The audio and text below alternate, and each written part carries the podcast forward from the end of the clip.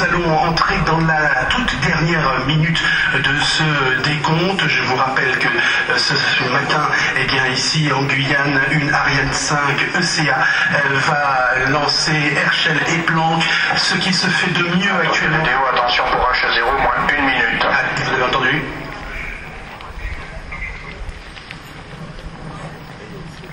Top, moins une minute. Voilà, on rentre dans la dernière minute, on prend le temps de saluer tous ceux qui vivent euh, ce moment en direct avec nous. Ceux qui nous écoutent en Guyane, à Kourou, à Cayenne et les internautes qui nous suivent toujours de plus en plus nombreux dans le monde entier. Bonjour aux industriels également du programme Ariane partout en Europe. Bonjour aux téléspectateurs francophones qui nous ont rejoints. Le décollage d'Ariane 5, c'est toujours un moment euh, impressionnant. Alors faisons tout simplement silence pour apprécier.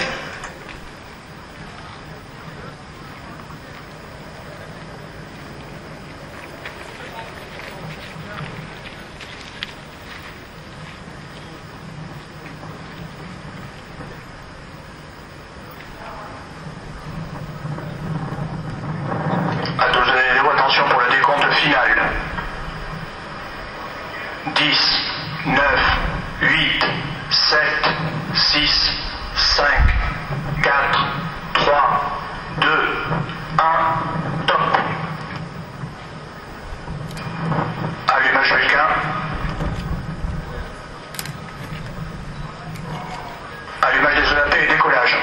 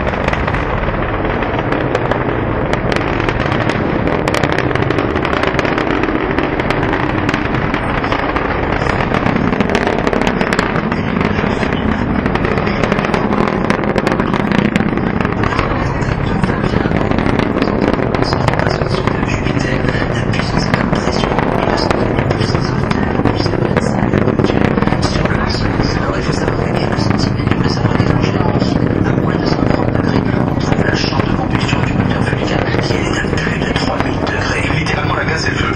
Exactement. Alors ce sont les deux étages à poudre réalisés en Guyane qui assurent 90% de la poussée actuellement et chaque propulseur consomme 2 tonnes de poudre par seconde. Alors dès qu'elle quitte le sol, Ariane 5 accélère très vite et bien sûr on finit par la perte de vue. C'est donc sur la courbe de Hall maintenant que la tension va se porter.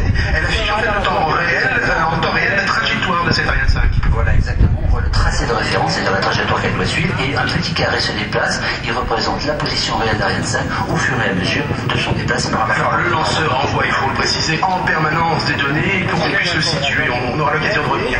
Euh, Il y a eu deux autres paramètres qu'il faut bien suivre. La lettre V qui désigne en bas à gauche la vitesse et puis le A pour euh, l'altitude. Vous voyez que tout cela grimpe très très rapidement. Alors deux minutes de vol, les propulseurs auront consommé chacun 240 tonnes de solide. Regardez ces images.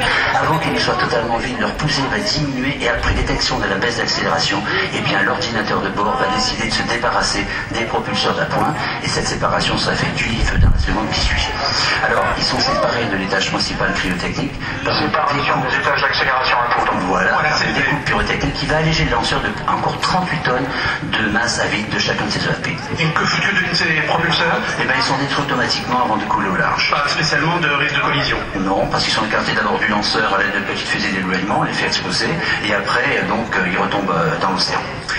À 500 km précise au, large des côtes et dans une zone très très protégée. Tout se passe bien, euh, vous l'avez entendu.